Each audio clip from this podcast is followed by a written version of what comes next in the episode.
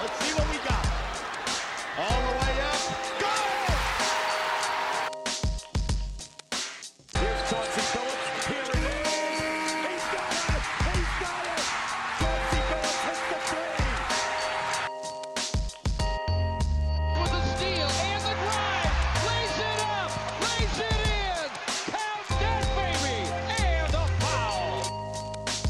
Bonjour à toutes, bonjour à tous et bienvenue dans les escales des chroniques de Motor City. Habituellement, les chroniques de Motor City, c'est votre podcast dédié à l'histoire et à la culture des trois Pistons. Mais aujourd'hui, on continue notre série d'escales, et bien qui sont des histoires qui dépassent le cadre des Pistons et qui nous font voyager dans tous les États-Unis. C'est la cinquième escale déjà, le format commence à bien prendre et cette fois-ci nous faisons escale à Queen City, le surnom de la ville de Cincinnati, où ont évolué les Royals, ancêtres des Sacramento Kings que nous connaissons aujourd'hui. Et si nous nous arrêtons aujourd'hui à Cincinnati, c'est pour parler d'Oscar Robertson. Oscar Robertson, on le connaît, vous le connaissez peut-être pour avoir été l'un des joueurs les plus complets de l'histoire de la NBA, longtemps recordman du nombre de triple-doubles dans la ligue et premier joueur à avoir réussi une saison en triple-double de moyenne avec 30,8 points, 11,4 passes décisives et 12,5 rebonds en 1961-1962. Mais aujourd'hui, si on parle d'Oscar Robertson dans ce podcast, c'est pour une autre de ses contributions, celle-là bien plus importante pour le basket, puisque Oscar Robertson est en quelque sorte l'initiateur de la Free Agency en NBA. Alors, je vais vous expliquer tout ça pendant l'épisode, mais si je veux résumer tout de suite, en gros, avant les années 70, quand Oscar Robertson jouait en NBA, eh les joueurs n'avaient pas le droit de quitter leur équipe avec qui ils étaient liés en quelque sorte à jamais. Par contre, évidemment, sans surprise, les propriétaires de l'autre côté avaient le droit de faire ce qu'ils voulaient des joueurs et de les échanger n'importe quand. Eh bien, en tant que président de l'association des joueurs, Oscar Robertson va se battre pour changer cette règle, et même si la procédure durera très longtemps et que l'image d'Oscar Robertson en prendra un coup, eh bien il arrivera à ses fins et changera le basket et la NBA à tout jamais. Grâce à lui, les joueurs seront enfin libres et ne seront plus des marchandises, les propriétaires étant obligés de lâcher du lest, ce qui finalement profitera à toute la NBA en mettant en avant les joueurs qui sont devenus de vraies stars. Alors, même si aujourd'hui on connaît quelques dérives, eh bien c'est quand même assez plaisant d'avoir un système un peu plus équilibré, encore qu'on ne se rend pas compte de la toute-puissance des propriétaires toujours aujourd'hui. Bref, Oscar Robertson, c'est un personnage central de la NBA, autant pour ses performances sur le terrain que pour son engagement en dehors, dont on ne parle pas assez. On va donc essayer de lui rendre hommage autant qu'il le mérite dans cette scale à Queen City, en se focalisant sur sa plus belle réussite, la création indirecte de la Free Agency.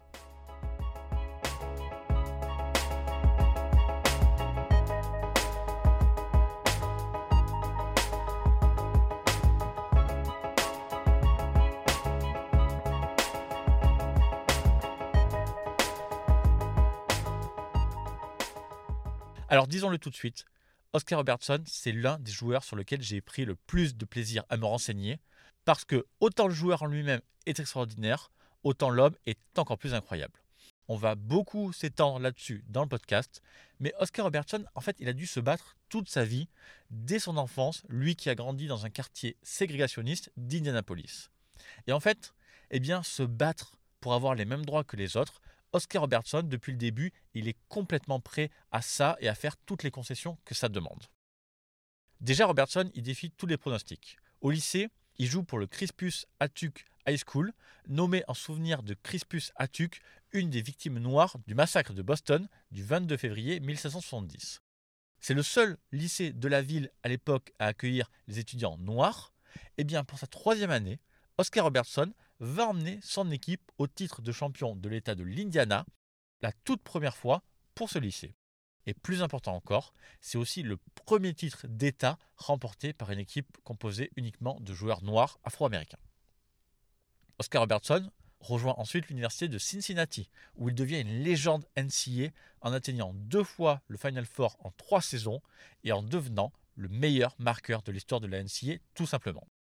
C'est aussi là-bas qu'il commence à empiler les triples-doubles, puisqu'il en réalise 10 sur sa carrière universitaire, dont un lors du Final Four, ce qui n'avait jamais été fait dans l'histoire. Alors évidemment, lorsqu'il se présente à la draft, Oscar Robertson est sur les tablettes de toutes les franchises, mais ce sont les Cincinnati Royals qui le verrouillent grâce au territorial pick en vigueur à l'époque.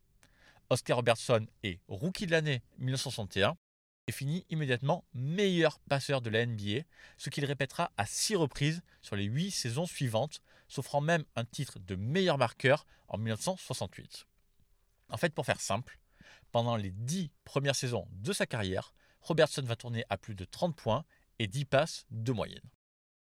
Mais malheureusement pour lui, eh les Royals sont une équipe assez moyenne, mal construite autour de lui, et malgré son talent, il y a toujours les Celtics ou les Sixers qui sont largement au-dessus et qui l'arrêtent à chaque fois en playoff. Voilà, pour la petite intro d'Oscar Robertson, c'est fait. Je vous ai promis de vous parler de son combat et on y arrive. On est lors de sa quatrième saison dans la ligue pour la saison 63-64. Le syndicat des joueurs existe depuis 10 ans et il est en pleine négociation pour améliorer leurs conditions. Le salaire minimum est de 7500 dollars, aucune assurance maladie, des matchs beaucoup trop rapprochés, aucun plan de retraite pour les basketteurs NBA qui sont globalement considérés comme des marchandises avec une durée de vie limitée. Et lors des négociations pendant la saison, la NBA et le commissionnaire de l'époque, Walter Kennedy, eh ben, ils montrent assez clairement que les demandes des joueurs, eh bien, ils n'en ont pas grand-chose à faire. Alors les joueurs vont prendre une décision assez importante et vont choisir de décider de boycotter le All-Star Game 1964. Et ce match n'est pas pris au hasard, puisqu'il s'agit du premier All-Star Game diffusé en direct par la chaîne ABC, en plus organisé en prime time. Et en tant que superstar de la ligue à l'époque, eh bien Oscar Robertson est en tête de cette manœuvre avec les Lakers Jerry West et Edgin Baylor. Lors de la journée du All-Star Game, eh bien, les propriétaires vont essayer de mettre la pression aux grévistes. Les joueurs eux-mêmes dans le vestiaire vont beaucoup hésiter, mais en fait, le risque de perdre le contrat télévisuel est tellement grand pour la NBA que la ligue va céder dans les dernières minutes, s'engageant à mettre en place un plan de retraite pour les joueurs. Finalement, le All-Star Game 64 se jouera avec seulement 15 minutes de retard et ce sera une victoire de l'Est 111-107 qui verra Oscar Robertson justement finir MVP. Oscar Robertson of the Cincinnati Royals. He's the game's top playmaker. One of the greatest all-around stars that ever played the game. Turn to the far side to Oscar. Looks ahead on the right. Looks back on the left. Look at this move! He laid it in. Oscar Robertson. There's the big O now. Et personne ne s'en rend compte sur le moment, mais cette réussite ouvre quelque chose de beaucoup plus grand. Dès la saison suivante, Oscar Robertson prend la tête du syndicat des joueurs et devient par la même occasion le premier président afro-américain d'un syndicat de sportifs, tous sports confondus. Et c'est justement par ce biais-là qu'il va pouvoir continuer la lutte qu'il a toujours menée et s'attaquer aux inégalités, notamment sur les contrats des joueurs. C'est comme tout dans la vie. Tu commences en bas et tu apprends petit à petit. Là, tu joues au basket et d'un coup, quelqu'un se blesse. Il le vire de la ligue, il ne s'en soucie plus du tout. Si un propriétaire n'aime pas la voiture que tu conduis, il a les droits sur toi pour toujours, donc tu ne joueras plus pour personne d'autre. Ou bien ça peut être à cause de ta couleur de peau. Voilà, un peu de contexte. À l'époque, sur la fin des années 60, les contrats NBA sont très différents de ce qu'on connaît aujourd'hui. Un joueur NBA, une fois drafté, appartient à jamais à son équipe. Et quand je dis à jamais, c'est vraiment à jamais. Il y a un point dans les contrats nommé close option ou reserve option qui considère que les équipes peuvent renouveler systématiquement leurs droits sur les joueurs sans qu'ils aient leur mot à dire. En gros, un contrat, il a beau avoir une durée de 3 ans, au bout de 3 ans, l'équipe peut décider de le renouveler sans demander l'accord aux joueurs. Donc un joueur des années 60 eh bien, ne changeait d'équipe qu'à deux occasions. Soit quand son équipe décidait de le transférer, soit bah, ne voulait plus de lui et qu'elle résiliait son contrat. Clairement, à cette époque-là, les propriétaires avaient tous les droits et les joueurs n'en avaient aucun. Et comme la NBA était la seule ligue majeure de basket, eh bien les joueurs ne pouvaient pas faire grand-chose. Sauf qu'en 1967, eh bien, il y a une ligue concurrente qui se monte, la fameuse ABA dont on a régulièrement parlé dans ce podcast. La ABA, tout d'un coup, ça devient une porte de sortie pour les joueurs qui peuvent potentiellement quitter leur franchise et trouver enfin une alternative. Et ça, la NBA l'a bien compris. Et après seulement trois ans de cohabitation, la Grande Ligue va se rapprocher de sa concurrente pour lui proposer une fusion. Il faut dire qu'à l'époque, la ABA commençait à attirer certains joueurs, pas encore les top talents, mais la NBA sait que ça finira par venir, donc elle préfère prendre les devants, surtout qu'elle a bien retenu les leçons de la grève du All-Star Game. Oscar Robertson lui-même est concerné par ces problématiques. À la fin de la saison 69-70, donc au moment où la NBA se rapproche de la ABA, les Royals du joueur-coach Bob Cousy souhaitent se débarrasser de lui. Robertson, c'est bien sûr toujours le meilleur joueur de l'équipe, mais Cincinnati vient de rater les playoffs pour la troisième fois consécutive, et il se dit que Cousy serait jaloux de l'aura de son coéquipier slash joueur star. Et donc c'est finalement les Milwaukee Bucks qui réussissent à le récupérer pour l'associer à Karim Abdul-Jabbar. Et le package envoyé à Cincinnati pour récupérer Oscar Robertson est un peu ridicule puisque les Royals ne récupèrent que deux role-players inconnus en la personne de Charlie Polk et de Flynn Robinson. Mais il faut savoir que les Bucks étaient prêts à se séparer de certains titulaires, mais c'est Robertson lui-même qui avait menacé de ne pas jouer pour eux s'ils démantelaient l'équipe pour le faire venir. Et cette menace-là, ce peu de pouvoir qu'Oscar Robertson avait, il ne pouvait se le permettre que parce que la ABA existait en face. Donc, cette fusion envisagée par la NBA menace le peu de droits dont disposent les joueurs, et ça, Oscar Robertson ne va pas laisser faire. Et c'est comme ça que le 16 avril 1970, le syndicat des joueurs mené par Oscar Robertson intente une action collective antitrust contre la NBA et ses 14 équipes devant le tribunal de New York. 13 autres joueurs se placent aux côtés d'Oscar Robertson pour représenter toutes les autres franchises NBA, dont McCoy McLemore qui représente les Pistons si jamais ça vous intéresse. Et l'objectif de ces joueurs est simple empêcher la fusion entre les deux ligues tant que le système de close option n'est pas supprimé. Oscar Robertson is a legend of the game. He still holds the triple double record. He's an NBA champion, a former MVP, a 12 time All Star. But he is also the former head of the Players Union, a job that put him in direct, vehement opposition to the league office on many occasions. Back in 1964, he was part of a group of players who threatened to boycott the All Star game if they didn't start getting things like better medical treatment, benefits, pay for preseason games. The NBA tried to call the players' bluff, but the players stood firm and refused to come out onto the court, causing a delay in the game before the league finally caved. Alors immédiatement, le syndicat des joueurs remporte une première victoire, puisque le tribunal bloque la fusion NBA-ABA en attendant de trancher sur les questions antitrust. Pendant deux ans, il ne se passe pas grand-chose, mais les propriétaires, eux, tentent de faire pression sur les joueurs, et les avocats de la NBA se déplacent jusqu'au Congrès des États-Unis pour plaider leur cause. Puis, en 1972, un nouveau juge reprend l'affaire, Robert Carter, qui confirme que le procès remplit les conditions requises pour bénéficier du statut de recours collectif et que la plainte antitrust était valable. Le vrai procès peut commencer et va durer 4 ans, au cours duquel plus de 250 dépositions vont être faites. Mais déjà, Oscar Robertson est passé à autre chose, il n'a pas le choix. En 1971, pour sa première saison avec les Bucks, il décroche son unique titre de champion et trois ans plus tard, à la fin de la saison 73-74, eh bien, il prend sa retraite de joueur NBA. Et c'est donc deux ans après sa retraite que le procès se termine le 29 avril 1976. Ce jour-là, eh bien, la NBA bat en retraite et accepte un arrangement avec l'association des joueurs en supprimant la fameuse close option. À partir de ce jour, les joueurs ne sont plus liés à avec leur franchise et l'équilibre des forces en NBA s'incline enfin un tout petit peu vers les joueurs. L'accord, nommé Oscar Robertson Rules, modifie également la draft, permettant aux jeunes joueurs de refuser de jouer pour l'équipe l'ayant drafté, en restant un an sans jouer pour ensuite se représenter à la draft. Oscar Robertson, ben, qui a perdu quasiment 10 ans de sa carrière à être coincé dans une mauvaise équipe de Cincinnati, avait notamment poussé pour également modifier ce point de règlement. Et du coup, le verdict change aussi la donne pour la fusion NBA-ABA, qui n'a plus d'obstacle, et à l'été 1976, trois mois après le verdict, eh bien, les deux ligues fusionnent.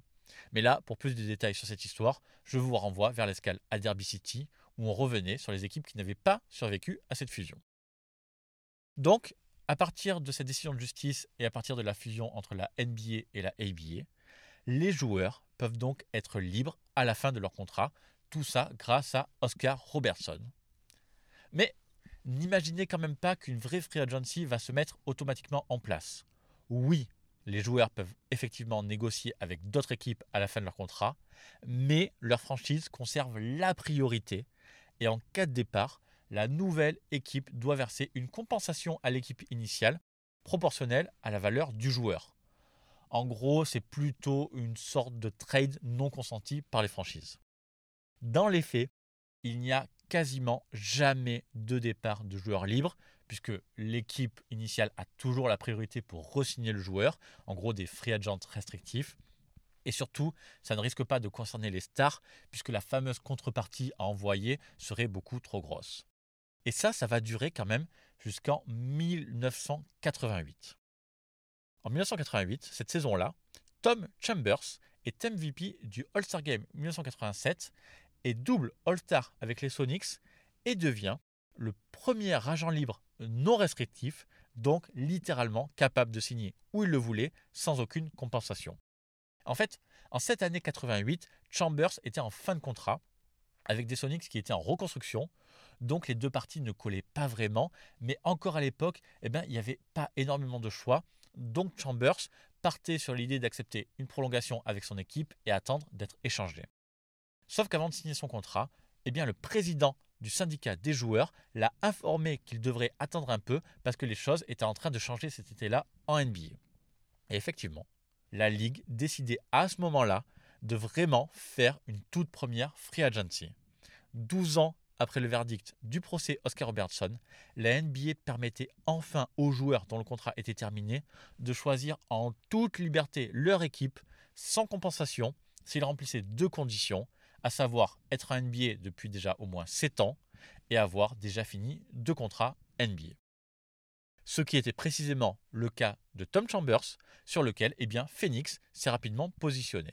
Et pour la première fois de l'histoire de la NBA, eh un front office s'est déplacé chez un joueur pour le convaincre de signer avec eux. Au lieu d'être utilisé comme une marchandise, Tom Chambers a été courtisé, des gens l'ont mis au centre d'un projet et lui ont présenté des arguments.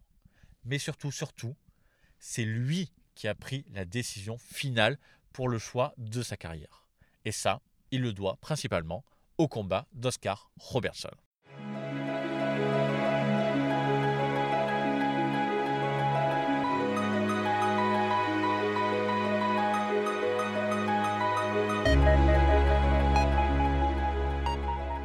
En 1970, quand Oscar Robertson a attaqué la NBA pour donner plus de droits aux joueurs, les propriétaires lui ont dit qu'il allait détruire la ligue.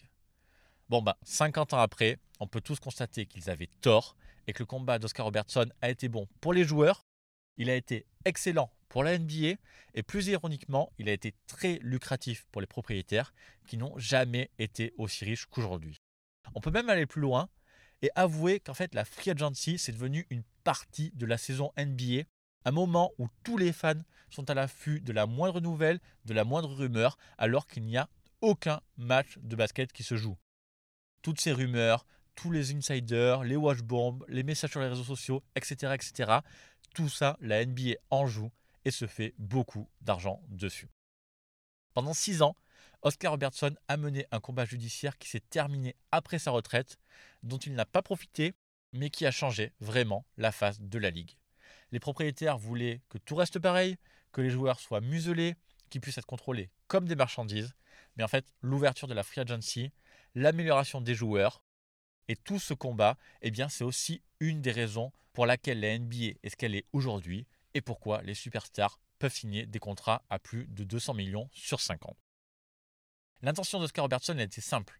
Il voulait juste que les joueurs aient de meilleures conditions de jeu et que lorsqu'ils ne voulaient plus jouer pour leur équipe, ils étaient libres de proposer leurs services aux plus offrants. Mais malheureusement, eh bien, c'est l'aura d'Oscar Robertson en NBA qui a souffert de ce combat et lui-même admet que sa relation avec la NBA n'est pas aussi bonne qu'il le voudrait. Cette lutte et cette défaite de la NBA, eh ça a donné un goût amer aux grands pontes de la ligue qui n'ont jamais valorisé Oscar Robertson autant qu'ils le devraient.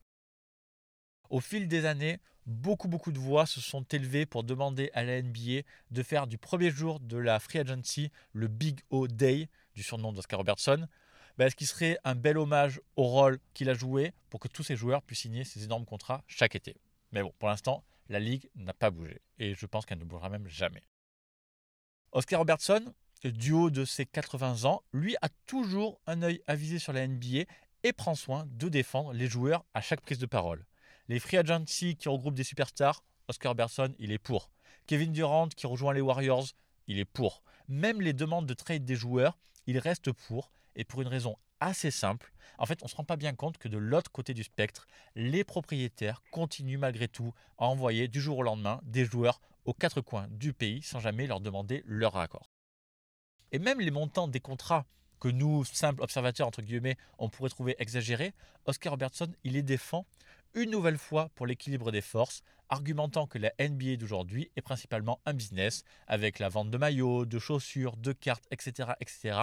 Tout ça à l'image des joueurs d'abord et des franchises après, alors que tout l'argent est accaparé par les propriétaires. Donc voilà, j'espère que cette escale eh ben, vous aura permis de vous remémorer un peu Oscar Robertson, de l'importance de son combat, et peut-être que maintenant on pensera tous à lui au moment de la Free Agency. Nous, on va s'arrêter là, et je vais terminer en vous remerciant d'avoir écouté ce podcast jusqu'au bout. Les chroniques de Motor City sont à retrouver partout, sur Apple Podcast, Spotify, Google Podcast, Deezer, et sur les plateformes de podcast comme Podcast Addict sur Android. Si vous avez aimé ce que vous avez entendu, il y a deux manières de soutenir ce podcast. Le plus simple, c'est d'en parler autour de vous, de le partager sur les réseaux, d'en parler à vos potes qui aiment l'histoire du basket, leur parler d'Oscar Robertson. Et l'autre possibilité, c'est d'aller sur Apple Podcast ou Spotify pour mettre les petites étoiles ou laisser un commentaire. Ça aide toujours à pousser le podcast et à faire découvrir les chroniques. Merci à tous d'avoir été là jusqu'au bout pour cette escale à Queen City. Pour le prochain épisode, on retourne évidemment à Détroit. Et en attendant, je vous invite à me retrouver sur Twitter, at MotorCityPod. Merci encore pour votre soutien et à très bientôt pour une prochaine chronique. Bye.